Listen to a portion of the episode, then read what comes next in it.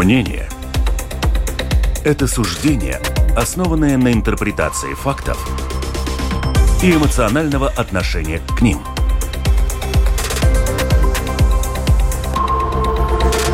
Открытый разговор с Ольгой Князевой на Латвийском радио 4.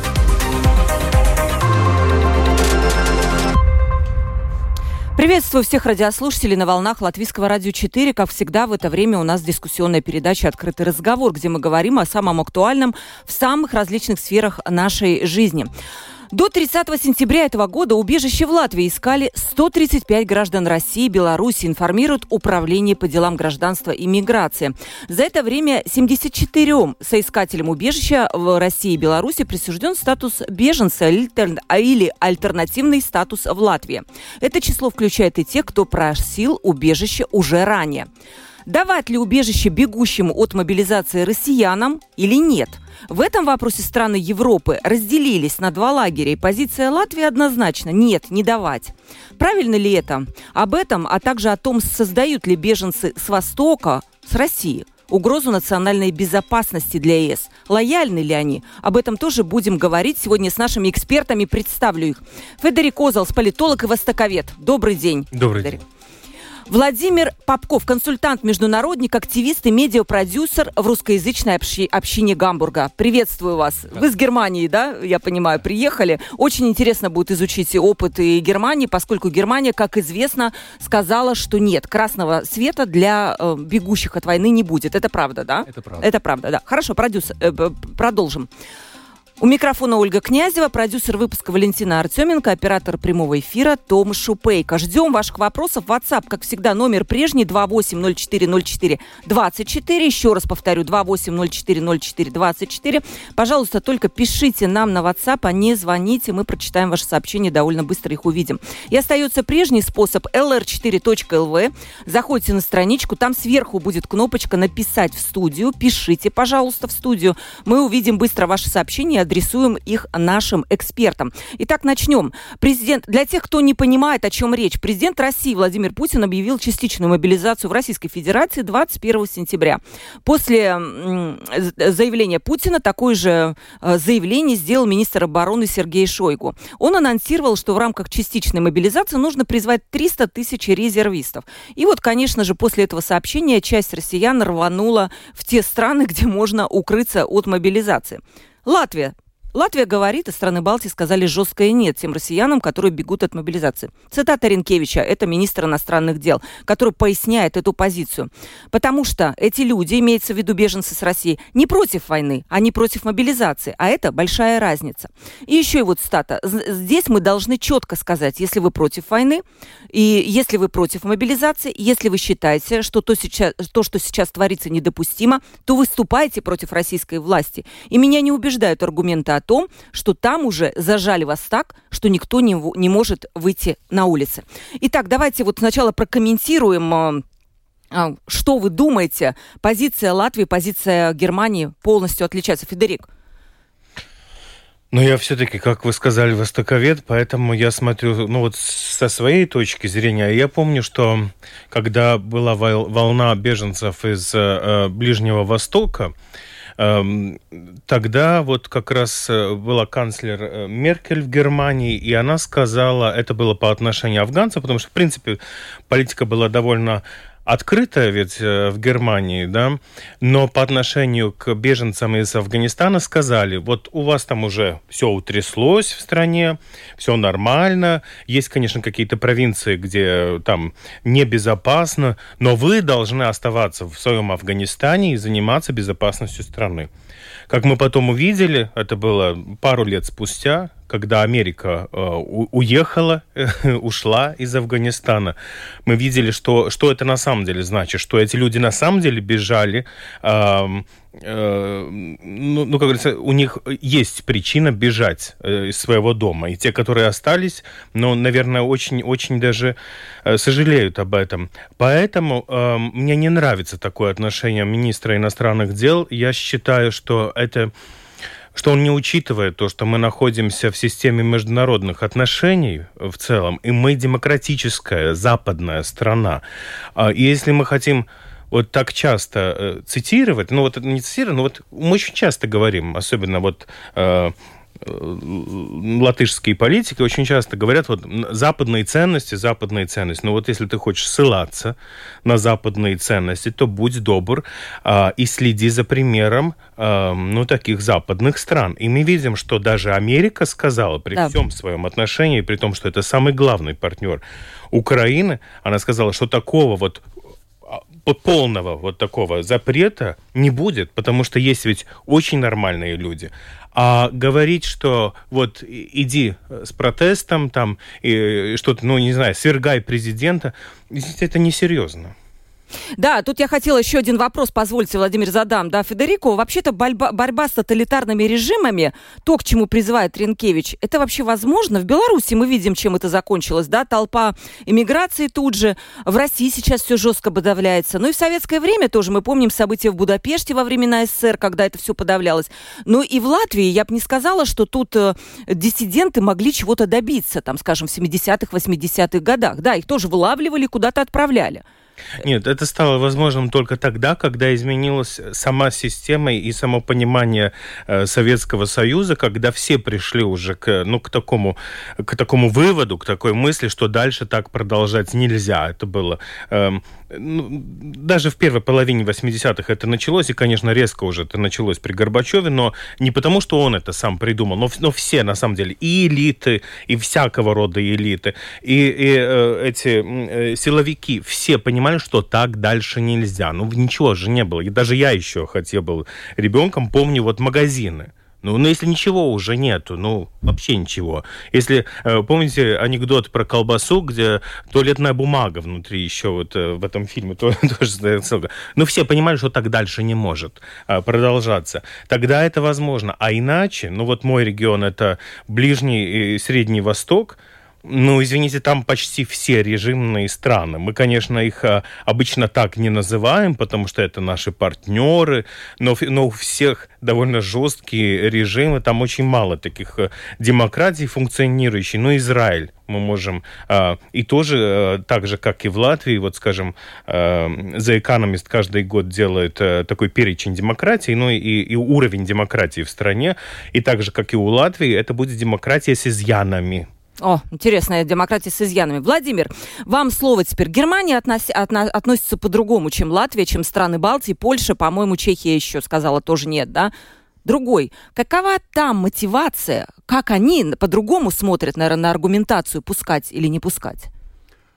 А, по моему опыту, а мой опыт – это опыт практика, а, в отличие от Фредерика, я не преподаватель, я предприниматель. И э, я за всю свою жизнь главным там, показателем успеха считаю создание рабочих мест. То есть э, вот то, что э, чему можно научиться у Германии, в том числе в той области, про которую мы сейчас говорим, в области интеграции, в области готовности принимать, это умение создавать рабочие места, вот такой вот ландшафт прям целый, для интеграции. То есть, соответственно, когда мы в 2015 году, скажем, приняли миллион на тот момент сирийских беженцев, э, этим, в этом участвовала вся Германия. То есть, прежде всего, гражданское общество Германии. Были созданы тысячи рабочих мест для того, чтобы работать с этими людьми.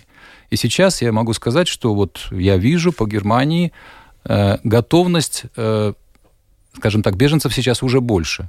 То есть последние цифры говорят о том, что по сравнению с 2015 годом на сегодня э, мы уже превысили показатели в Германии больше э, за 8 месяцев этого года, еще не, год не окончился, а беженцев больше, чем в 2015. Да?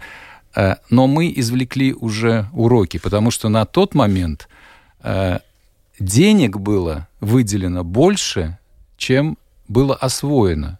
На сегодняшний день э, идет очень массивное э, создание именно рабочих мест, э, то есть готовность принимать огромное количество людей и понимание, что этим самым мы берем за них ответственность, Германии, ну, просто э, примерно, да, и, конечно же, э, ну, многим странам, в том числе Латвии, можно брать с Германии пример.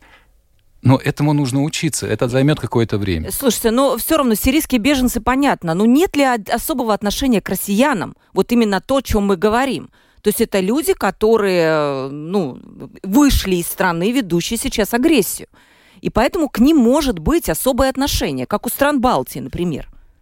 А, у меня встречный вопрос. Как вы отличаете, когда вы встречаете человека на улице, россиянина от остального человека? Да? То есть я в Германии, э, ну, мы э, занимаемся огромной русскоязычной диаспорой. То есть э, нам, ну, на самом деле довольно сложно ставить какие-то различия, проводить какие-то различия между там человеком родом из Азербайджана или родом из Украины. Да? То есть, когда он к нам приезжает в Германию, да, он может быть нелегалом, это другое дело. Но если он имеет легальный статус, все, мы берем на себя за него ответственность. Почему я говорю мы? Потому что я говорю сейчас о очень важном э, диаспоральном таком создании. Это Союз русскоязычных родителей Германии, это Федеральный союз, это организация, которая берет на себя ответственность за всех русскоязычных Германии. Вот в Латвии такого нет. Да, то есть в Латвии есть политические партии, которые, ну, как бы сказать, этим занимаются, да, а вот именно взять на себя ответственность, уважительно относиться к тому, кого ты представляешь. И причем весь спектр то есть, э, если мы представляем русскоязычных, то мы представляем всех русскоязычных, а не, не, не начинаем заниматься сепарацией. А вот у тебя русский паспорт, а вот у тебя украинский паспорт. И это непросто, но это ужасно интересно и очень перспективно, да, то есть нами создано огромное количество рабочих мест. То есть вот я лично имею отношение после уже прихода украинских беженцев в Германию, да, то есть мною лично я имею отношение к проекту, который, э, в котором создано 30 рабочих мест только в Гамбурге, где полностью full-time job, где э, люди занимаются интеграцией вот этими вот вопросами первого, первой э, необходимости, на которые нужно отвечать для того, чтобы быстро-быстро найти себе квартиру, получить статус, страховку медицинскую и так далее, и так далее. На все эти вопросы люди отвечают на русском языке для украинских беженцев. Угу.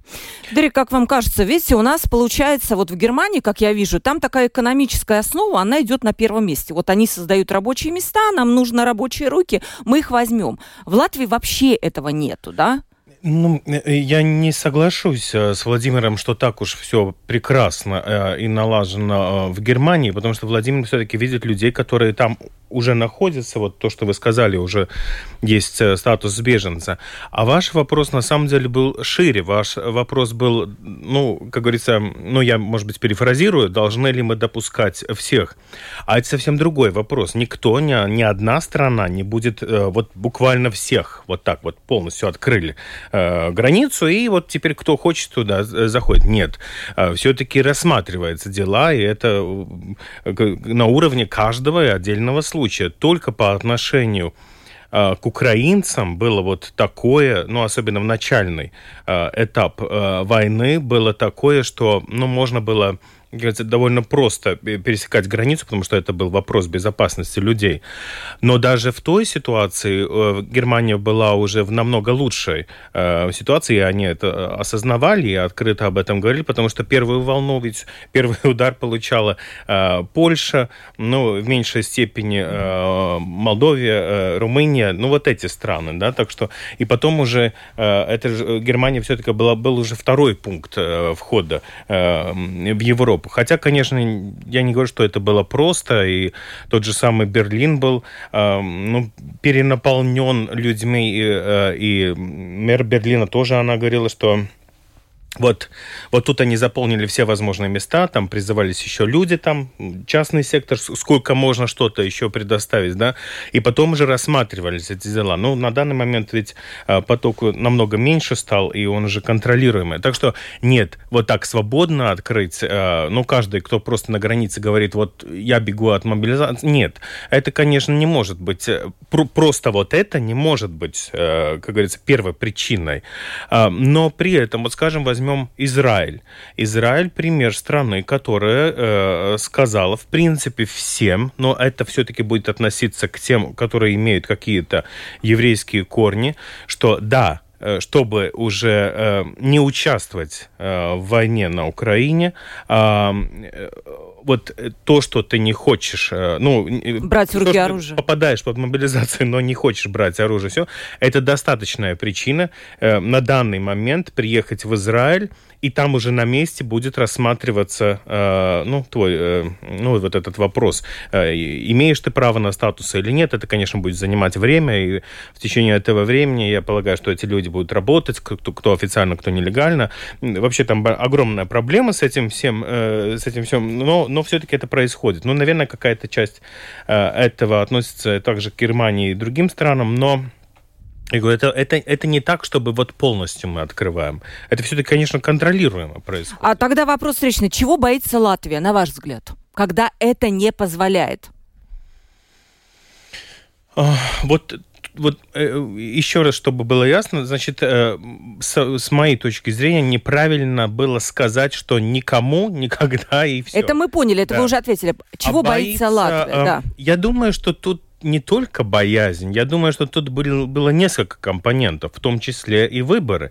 Я думаю, просто вот это отношение, что мы должны вот какие-то такие э, ну, позывные все время создавать э, по отношению того, что вот мы против России, мы как, ну, я, на, я думаю, что, может быть, предполагалось, что каким-то образом мы так помогаем даже Украине, потому что, ну вот, то, что вы цитировали э, министра иностранных дел, да, что вот, э, ну как бы мы пытаемся, может быть, не знаю, вот этот напор, вот, вот идите против своей власти, вот там что-то решать. Может быть, даже таким образом это воспринималось.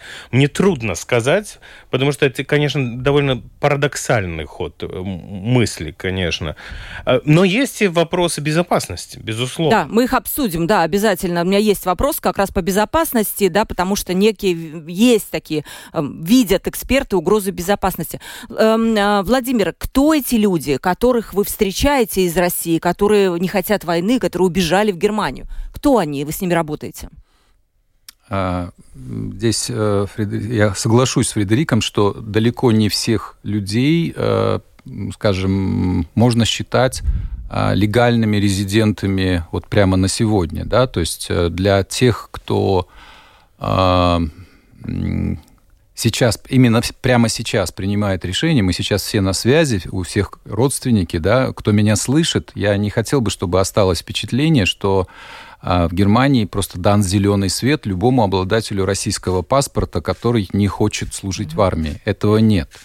Э, здесь различается процедура, то есть надо четко понимать, что э, в Германию пускают более-менее без проблем вообще весь Шенгенский союз и э, разрешают становиться резидентами Германии Э, пускают обладателей украинских паспортов. Что же касается обладателей российских и белорусских паспортов, то для них предусмотрена другая процедура, в корне другая процедура, но мы, начиная, в том числе вот наша общественная организация, э, мы очень много работали именно над тем, чтобы облегчить, создать вот эту вот возможность для тех людей, кто действительно нуждается в этом. Мы в том числе, э, начиная с августа 2020 года, мы говорили о белорусах, которые нуждаются в помощи, э, в том числе э, в случае, если им невозможно больше находиться у себя,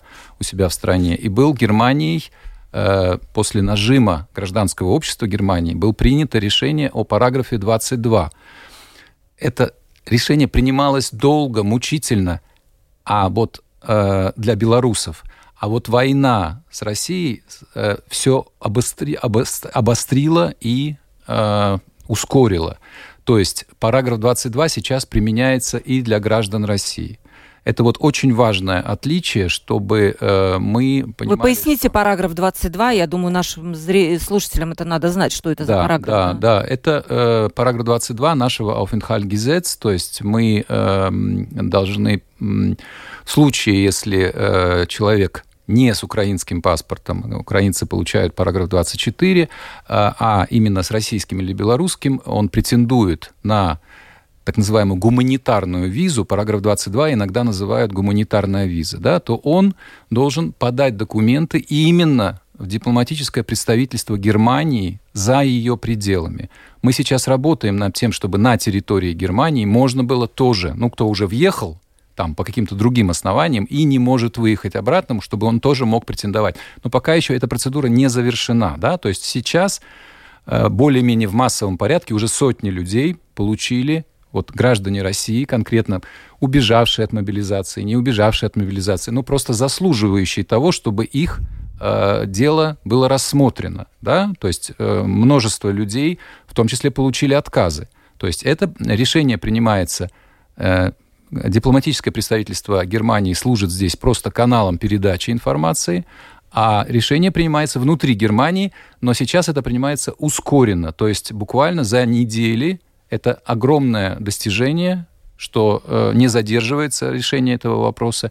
И уже многие мои знакомые, э, которые к, к нам обращались, многие уже получили вот это вот позитивное решение именно о гуманитарной визе. Здесь речь, Фредерик, не идет об убежище.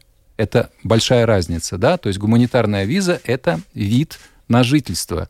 Это ты становишься полностью резидентом Германии, ну вот, предположим, сравнимым с континентальными беженцами, то есть те, которые Э, да, э, я поняла, Владимир, мы все-таки говорим о какой-то, ну, не знаю, идеологической, моральной стороне всей этой проблемы, да?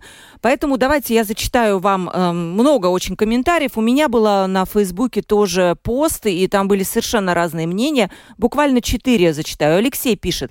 Согласно практике суда ЕС, наказание за отказ от участия в военных преступлениях является преследованием, которое дает основание для статуса беженца. Выезд из страны, чтобы не попасть в армию, совершающую военные преступления, преступления создает презумпцию, что возвращение будет преследоваться. Так что, несмотря на заявление министра, имеется в виду Ренкевича, есть основания полагать, что суды будут действовать по закону. Другой Алексей.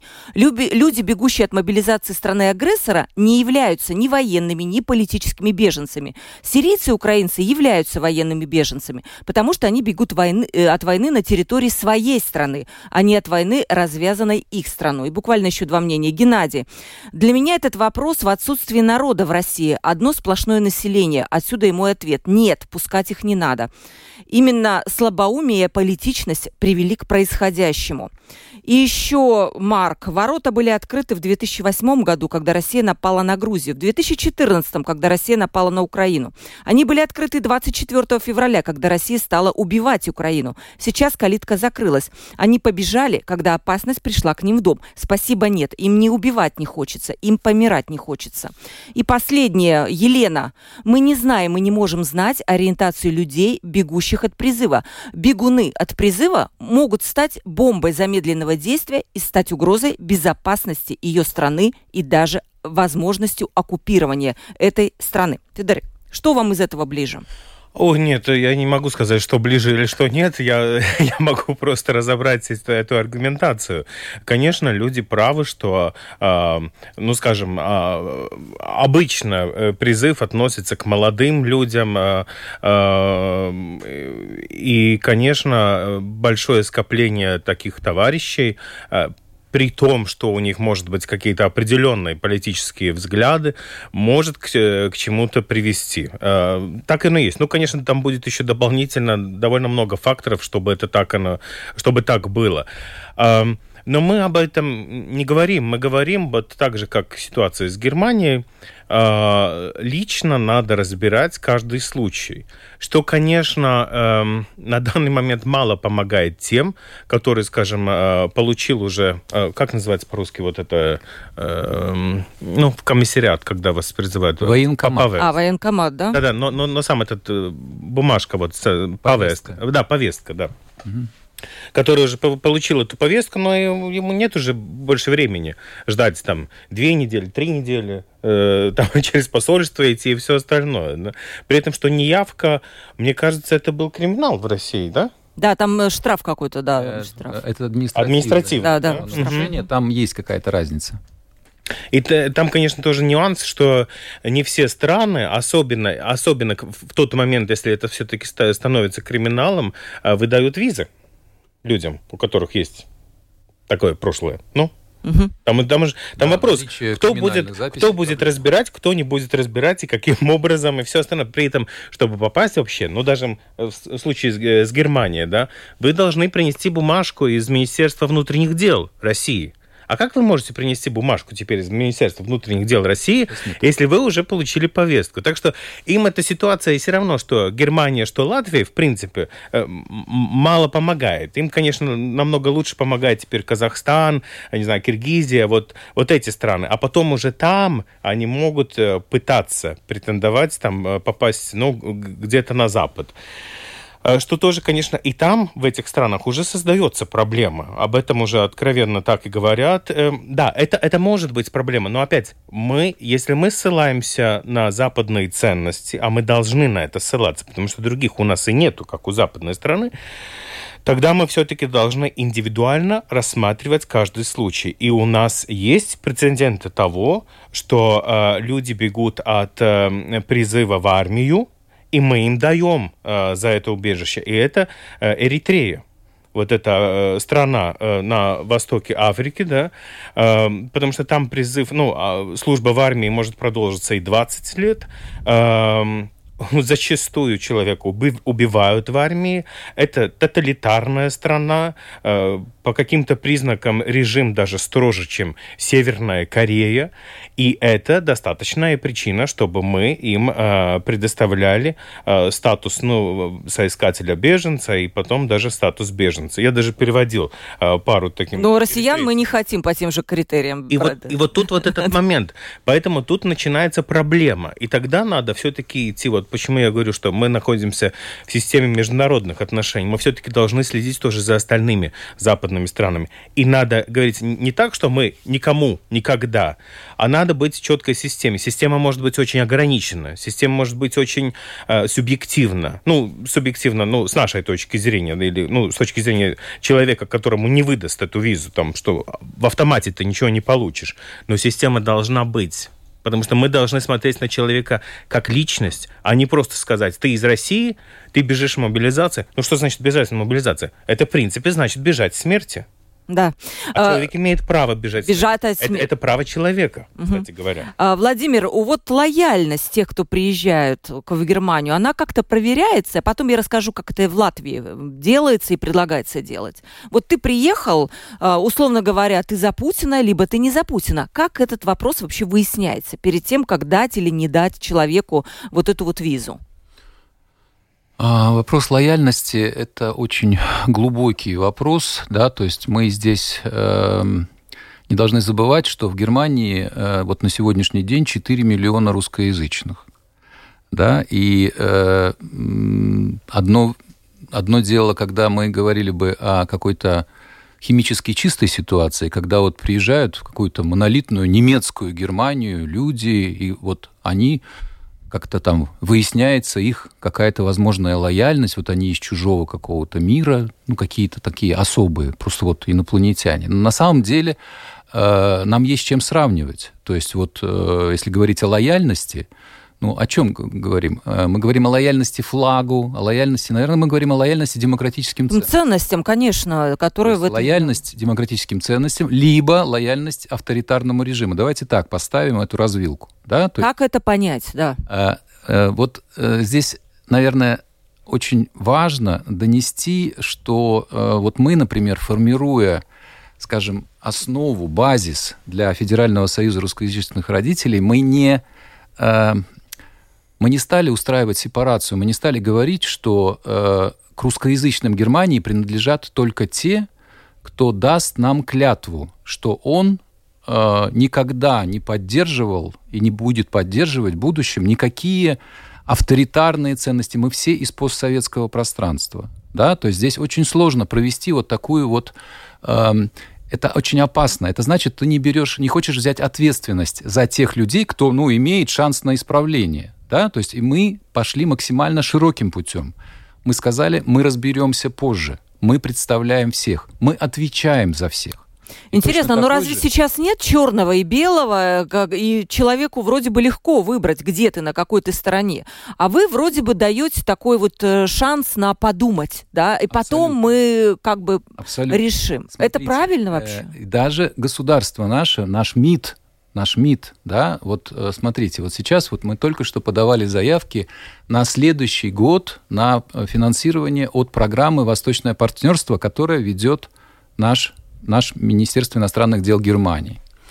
И э, впервые программа «Восточное партнерство» финансирует проекты, которые находятся внутри Германии. То есть «Восточное партнерство», люди из «Восточного партнерства», то есть граждане Украины, граждане Беларуси, и в том числе это всегда были проекты «Восточное партнерство» плюс Россия, и граждане России сейчас находятся у нас, на нашей территории.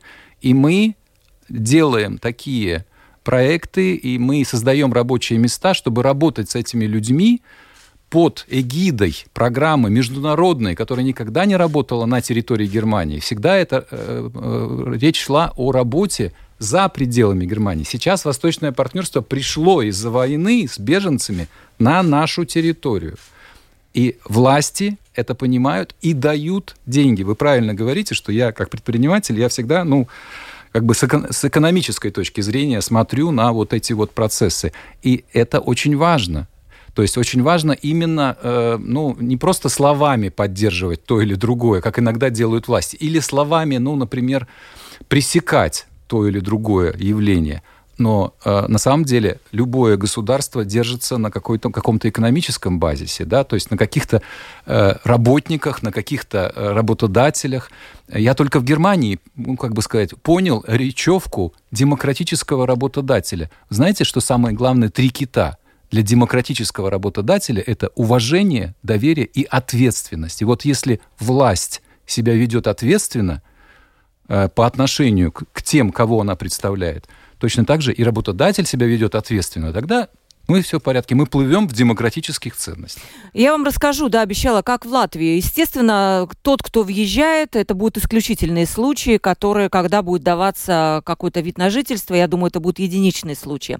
Но в том же интервью Ренкевич сказал, что все выданные виды на жительство будут проверяться, и проверяться лояльность э, россиян. И, например, могут представить, тот, кто имеет вид на жительство, спросить, чей Крым. На самом деле, это ужасно сложный вопрос. То есть, если вы приедете в Крым, то окажется, что он вдруг российский. Ну, вот так-то, да, по факту он окажется российским, с российским рублем и все. Но а как должен отвечать человек, честно говоря, я не знаю. Видимо, как-то правильно. Как, Федерик, на ваш взгляд, должна проверяться лояльность, раз уж мы этим стали заниматься? Ну, во-первых, я не думаю, что это должно проверяться, потому что эм, э, я немножко шаг назад. Если э, пойти, видите, вот эта лояльность, там есть два подхода. Э, позитивная э, и, и приметы и негативные приметы. Латвия требует позитивной приметы. Это значит, что я подтверждаю свою лояльность каким-то таким ну, внешним актом, вот подписываю там бумажка какая-то, что вот, э, ну, знаете, это очень по-детски. Это, в принципе, что вот я бы тебе дал аэросоль и сказал, а теперь напиши на стенке Путин Дурак, да? Да, вот что-то такое да. из этого, да. Есть второй подход, это э, негативный. Это значит, э, это не так, как э, люди воспринимают позитивный и негативный. Позитивный положительный, а негативный нет. Но это значит, что отсутствие примет нелояльности считается достаточной, э, достаточным основанием, чтобы я считал этого человека лояльным ну, зачем Я мне поняла, его считать да. нелояльным? Просто вот по факту. Вот, вот он россиянин, значит, это плохой человек. Ну, нет уже такого. То есть, если он завернулся в российский флаг и вышел там на это, тогда он не лояльный? Тогда он вызывает подозрения, я бы сказал. Мы можем его заподозрить. В чем-то, да. Но там же есть очень нормальные люди. Там же есть, на самом деле, очень много нормальных людей. Ну, а, а ну вот же, это же интересно. Вот как у нас же был статус, вот статус Навального в Латвии, но теперь он уже э, на дальнем плане, и конечно, э, еще вместе э, заключения да, находится. Но до этого же он же э, превозглашался ну, почти как бог в Латвии. Ну вот дем, самый демократичный. Ну, значит, мы видим, что есть и такие люди. Мы, мы видели, люди выходили там на протесты, там болотное, там после этого. Но есть ведь много Их, их может быть даже очень много. Но если у тебя есть хоть какая-то, как говорится, ну, ну, ну нормальный человек, Э, должен быть в ответе даже не только за свою жизнь. Это очень нормально бояться за свою жизнь. Так должно быть. Это биология, ко всему прочему. Но у него же есть обычно семья, родители, еще кто-то, э, за кого он боится. Потому что в тоталитарных странах э, обычно, если ты пошел против власти, то вот это негатив, вот мстить будут не только тебе, но и твоим да. Родственникам. Это обычно так происходит. Федерик, вам вопрос от э, нашего слушателя Олега. А, какую угрозу несут Латвии бабушки, последние 30 лет живущие здесь и принявшие гражданство России с целью раньше выйти на пенсию? Понимаете, о чем вопрос, да? да? да То есть да. это проверка знаний латышского языка для тех, кто будет продлевать постоянные виды на жительство. Действительно, в этом мало, наверное, логики. Я не, я не вижу там особенной логики какой-то. Вы знаете, это, э, честно говоря, а нет, они не, не несут никакой такой а, особенной, э, особенного риска безопасности но, э, скажем так, а, они теперь платят за свой оппортунизм. Ну, мы можем так это назвать. Это было... Я даже сюжет делал, когда я на телевидении работал об этом. И, кстати говоря, интервьюировал не знаю, может быть, даже Ренкевича, потому что он же очень долго уже э, на этом э, посту. И я помню, что а, а, один из минусов в нашей системе, кстати говоря, что мы не знаем, сколько много людей в Латвии имеют этот российский паспорт. Потому что было... У нас же на 44 улице... тысячи, я вам скажу. Нет, мы не знаем этого. Я, а я вам скажу, мы не знаем это. Это то, что мне откровенно говорили чиновники Министерства иностранных дел. Мы не знаем, сколько получили эти паспорта. Мы знаем, сколько были те, которые получали эти военные пенсии, ну, э, а, но сколько... Было же на улице Меркеля, даже было одно местечко, я тоже, мы снимали эту, ну, шилтейт, э, вывеску, да, э, там, э, как там, э, ну, э, nokārtot документу с Кривijas пасы saņemšanai. Да, да, да, да. Помощь при оформлении документов на, на, на, на российский паспорт. Была вот эта паспортизация. Россия вообще любит паспортизации. В Абхазии, в Осетии она любит э, сам этот подход паспортизации. Да? Но вот это минус, потому что, конечно, в России пенсионный возраст раньше, и ты получаешь ту пенсию, потом еще эту пенсию, и все прекрасно. Но теперь, во-первых, я не знаю, получают ли они все еще российскую пенсию, потому что Россия даже сама начала думать, а что теперь делать с этими людьми, Получают. которые реально в России не работали, но, но деньги хотят получить, потому что в России тоже денег больше не становится. Война это всегда очень дорого, да. А, и было какое-то мнение, что, может быть, мы им скажем, что все, что уже нет, да, вот э, военные пенсионеры получат, а вот эти уже нет. Так что это еще вопрос, что с ним дальше будет. Ну вот это, вот это их риск. Ну, ну не, не надо попадаться, скажем так.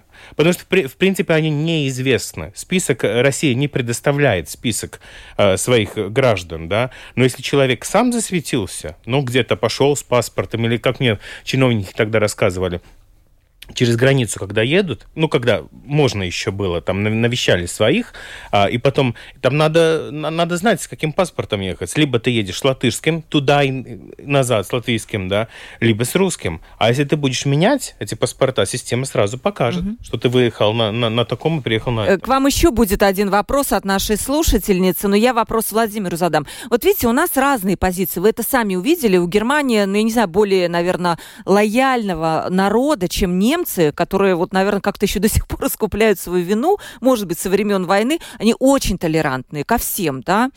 Э, вот со стороны, вот со стороны Германии, что бы вы, может быть, хотели сказать в сторону Латвии, которая заняла другую позицию совершенно? Ну, мне довольно сложно говорить от имени Германии. Ну, не от имени а... Германии, а от имени тех... Ну, почему нет? Вы живете в этой стране. Я могу что-то сказать от имени русскоязычной Да, хорошо, Германии, хорошо, конечно, да. да. Но не, э, не больше. Э, ну, на самом деле, э, у нас, ну, есть, конечно, горячее желание, ну, помочь.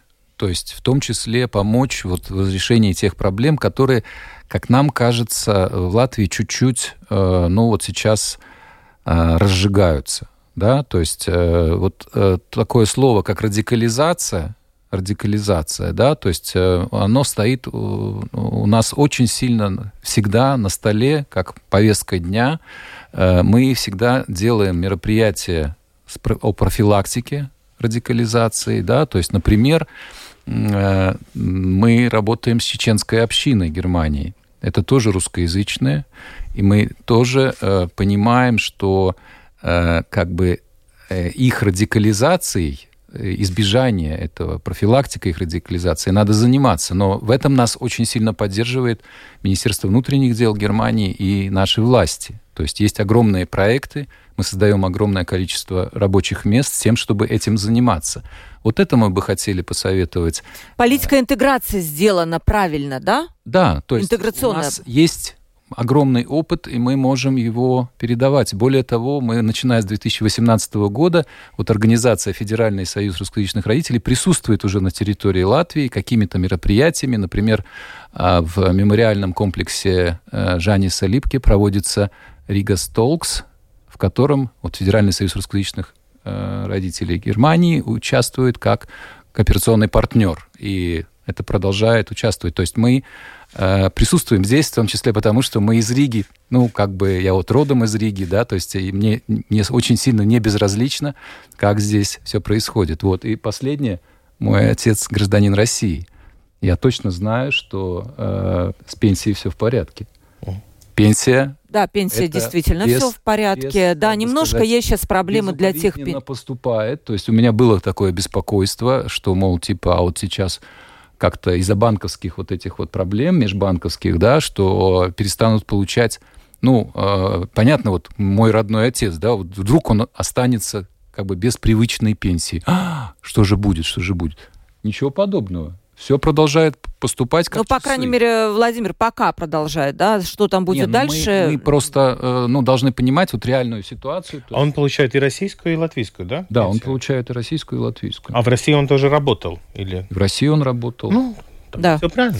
Да, получают, но это, говорю, это пока. Дальше, ну, неизвестно, что будет. Вам наша слушательница задает вопрос, Федерико. Почему вам важно было поднять тему русофобии по отношению к местным русским? И что бы вы хотели изменить во внутренних межэтнических отношениях? Я тут нашим радиослушателям только напомню, что вы э, опубликовали такой большой, очень важный, как мне кажется, пост о том, что вы видите эту русофобию, и вас этот вопрос волнует, и задевает. Конечно, реакция была неоднозначная. Кто-то вас поддержал, но кто-то сказал, что не надо эту тему поднимать. Так, я, все правильно, да? Ну, не такими корректными словами, как вы это говорите, но в принципе, да. Я вам задам другой, э, встречный вопрос.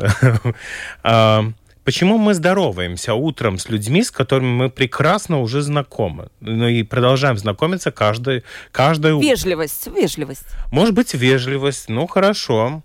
А почему, вот скажем, вот вы работаете тут в радио, а, я тоже когда-то тут работал, и вот с человеком вот встретились утром, а, поздоровались там у лифта, но тоже на протяжении дня, если мы там по лестнице будем идти вот Все напротив друг друга, все-таки мы там там, головой да, кинем, да. Э, какое-то слово там скажем. Почему мы это делаем?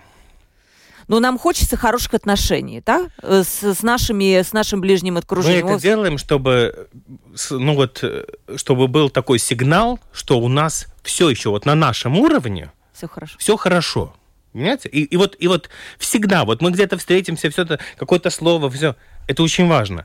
Для меня было, там, конечно, было несколько причин, но для меня было важно не промолчать на, в этой ситуации, которую я видел все-таки очень такой ну, такая, которая нагнетается все больше и больше, и мне было важно, чтобы не было такого, что это будет невысказанным. Потому что исламофобия была, это было, так, это было экзотично, люди могли в этом признаваться. Вот просто вот люди даже, даже в сюжетах, да, вы знаете, я чувствую все-таки какую-то опаску, они иначе, они не такие, как мы. Да.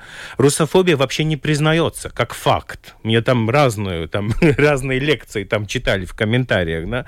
Но есть русофобия, это русофобия, это, конечно, не как в слове клаустрофобия. Фобия будет та же самая часть, но она будет значить что-то другое. Это неприязнь, это, ну, такое нездоровое отношение. Вдруг все э, русскоязычные стали, во-первых, русскими, что неправда, а во-вторых, э, чувствуется как какая-то, ну, как будто они излучают опасность.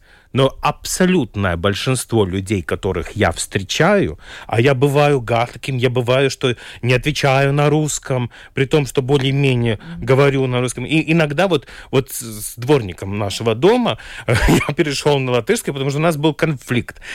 Конфликтую. А с другими я говорю только по-русски, тоже по принципу. Ну, я такой, своенравный, да. ну, ну, понимаете, это наши люди. И когда вот у меня там были вот такие э, лайбрауцу саву валсты, пусть едут... Э, да, у них есть своя страна, но страна это не Россия, страна это Латвия. Абсолютное большинство вообще даже родились тут. Э, почему они должны еще куда-то ехать? А? Потому что у Другой них есть вопрос. эмоции, вот, я отвечу вам. Куда надо нам, как говорится, какая цель всему вот этому? Да. Я, я думаю, что единственное, это политическая нация. Но при этом я не призываю к тому, чтобы отказаться от, от, от Латвии как такого культурного кода страны. Конечно, ведь э, э, латышская культура может быть и, и, и будет жить только тут, ну, реально, да.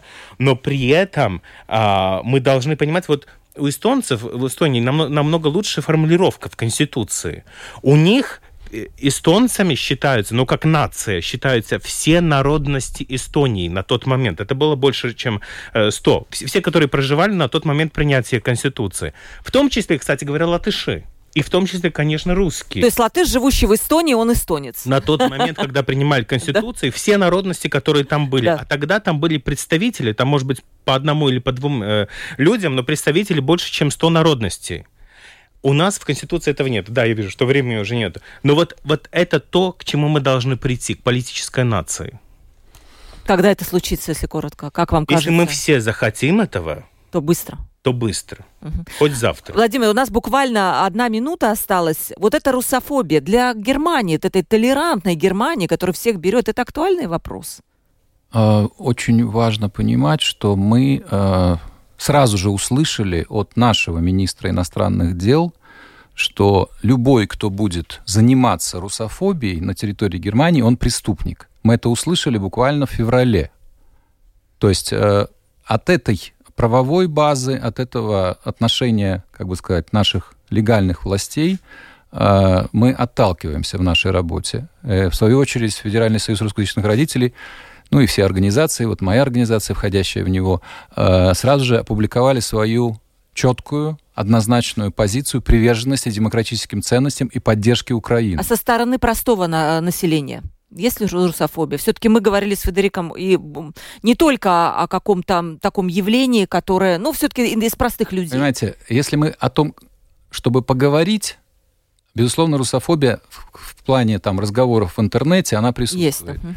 Если же мы говорим о э, деле, а вот высказывание властей это на самом деле всегда монетизируемые вещи. То есть там уже появляются деньги, либо не выдача денег на те или другие вещи, либо не выдача там, не знаю, разрешений на те или другие действия. Да, поэтому вот э, в нормальной иерархии ценностей, а в Германии, напомню, ее устроили, когда закончилась Вторая мировая война, нормальную иерархию ценностей в авторитарной Германии устроили оккупационные власти. И вот она с тех пор не совсем благодаря так, национальному характеру, Угу. Но она присутствует. Да, и вот Роман пишет, мы все-таки уже политическая нация, это ответ нашего слушателя вам, Федерик. Ну, не знаю, это, наверное, тема отдель... отдельного разговора, действительно. Это, это прекрасно, что есть люди, которые Да, так которые так считают. Прекрасно. Итак, представлю своих гостей еще раз. Разговор прямо вот можно продолжать и продолжать. Федерик Озалс, политолог, востоковед. Спасибо вам огромное, Федерик, за то, что не боитесь говорить это в прямом эфире. Ну, не слишком популярные, возможно, вещи. Владимир Попков, консультант, международник, активист и медиапродюсера в русскоязычной общине Гамбурга. Спасибо большое, что приехали, пришли к нам сегодня в гости на Латвийское радио. Э, провела, передачу Ольга Князева, продюсер выпуска Валентина Артеменко, оператор прямого эфира Том Шупейко. Завтра у наш разговор, э, открытый разговор, будет посвящен политике. Коалиция сформирована, будем говорить, кто куда и кто за кого. Подсоединяйтесь, не забудьте про нас завтра в 12.10. Всем пока.